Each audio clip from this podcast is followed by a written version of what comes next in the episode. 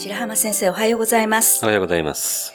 先週に引き続き、今回もリズム新横浜睡眠呼吸メディカルケアクリニック院長の白浜隆太郎先生にお越しいただきました。白浜先生、どうぞよろしくお願いいたします。よろしくお願いいたします。先週は睡眠時無呼吸症候群について先生にお話を伺いましたけれども、今週は今までお話しいただいた睡眠障害というものについて、まあ、日常どんな注意をしたらいいのか、またどんな風にすれば改善できるのかといったことをこう全般的にお伺いしようと思います。はい。まあ、いろいろですね、えー今までこう、病気に関してお話をさせていただきましたけれども、はい。まあ、睡眠というのは本当に我々の日常生活においてですね、まあ、欠かせないものであるとともにですね、まあ、いくつか気をつけていくことによって、ご自身でかなりこう改善をすることができるものでもあるんですよね。あ大体ですね、こう整理していくと2つのポイントがあります。はい。一つ目は自律神経なんですね。で、はいこれをまあ味方につけるという言い方になるんですけれども、はい。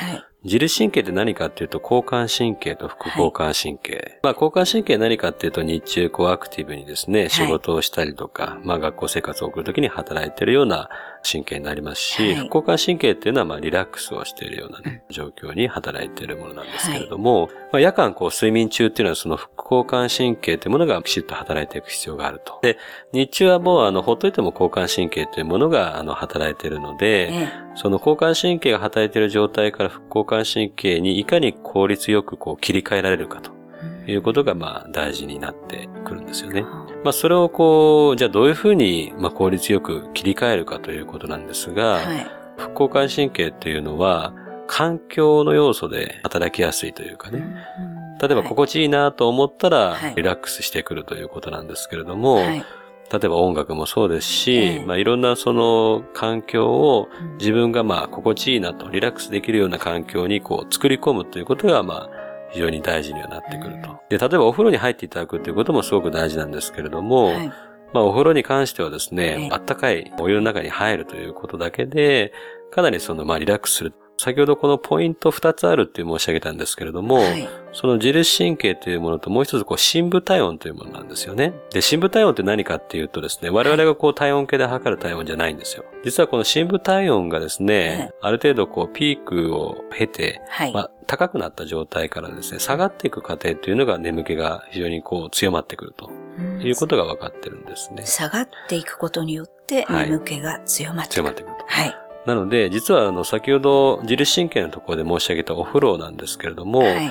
お風呂はですね、実はその深部体温を上げることに非常に役に立ちます。うん眠る1時間半前ぐらいにですね、はいえーお風呂にしっかり入ることによって深部体温が上がってくるんですね。はい。で、その後に、まあ、自然にこう熱が体から逃げていくことによって、はいまあ、夜こう眠気が、あの、強まってくるとうん。いうことなので、その自律神経とその深部体温とその二つのポイントを、まあ、はいあの、しっかりとですね、抑えていく上でですね、はい。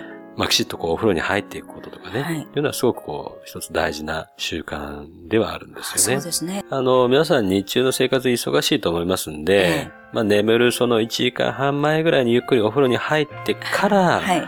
まあその後はブルーライトもあまり浴びないと。浴びないようにして。スマートフォンとかも使わないで、はいちょっとこうリラックスして、はい例えば少しストレッチをされたりとかね、はいい、う形で、まあ、はどんどんどんどんその、まあ睡眠モードの方にこう、はい体を持っていくっていうのがね、すごく大事じゃないかなと思いますね。そうですね。なかなかみんな忙しくて睡眠モードに持ってくっていうのはいができない。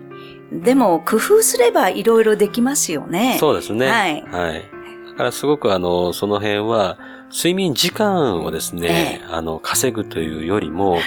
きちっとこう、あの、まあ、副交感神経を働かせてリラックスした状態で、はい。あの、ベッドに入るっていうことを、はいまあ、優先していただくぐらいで、の方がいいかもしれませんね。あそうですね。なんか時間ばっかりこだわってる人いますけれども、はい質が悪かったら時間が長くてもはい意味ないですはいね。そうですね。はい。そして朝はやはり起きたら太陽の光。そうですね。まはいあ、光をしっかり浴びることによって、はい。体内時計もリセットされますし、はいまあ、14、5時間後のですね、はい。メラトニンっていうこう眠る時に働くホルモンのはい。スイッチを押すわけですね。はいなので朝の太陽の光ってすごく大事だと思いますね。はい。まあ夜は眠ることですが、眠るためには朝が大事ということが言えますね。ありがとうございます。えー白浜先生には3月4月と8回にわたりためになるお話を本当にありがとうございました。ありがとうございました。来週からはまた新たな専門の先生をお迎えしてお伝えしてまいります。どうぞお楽しみに。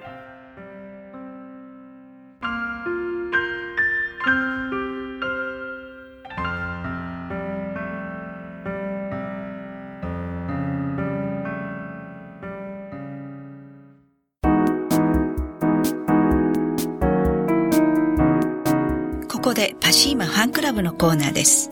このコーナーではキルトケットのパシーマをご愛用の方からのお便りをご紹介します。自宅より近いところを教えてくださりありがとうございました。自宅まで配達してくださいました。足が痛いので本当に助かりました。お便りありがとうございます。パシーマの社長、架橋さんからは、親切なお布団屋さんがありますね。自宅まで配達してくださったようです。お近くの店だからしていただけることですね。心も温かくなります。というメッセージをいただきました。次のお便りをご紹介します。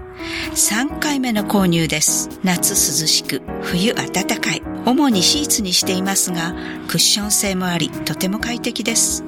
とってもいいものですね。ありがとうございます。お便りありがとうございます。パシーマの社長、架橋さんからは、パシーマのパッドシーツでしょうかパシーマキルトケットの3倍の厚みがあります。クッション性もあるし、シワにならないので、敷にはおすすめです。というメッセージをいただきました。以上、パシーマファンクラブのコーナーでした。免疫力は深い眠りから。くるまれて眠ると。すっごく優しい肌触りで気軽に洗えて清潔だし使ってみたらわかるから。抜群の吸水性と肌触りガーゼと脱脂綿のキルトケットパッシーマ詳しくはフリーダイヤル0120-28-8410 0120-28-8410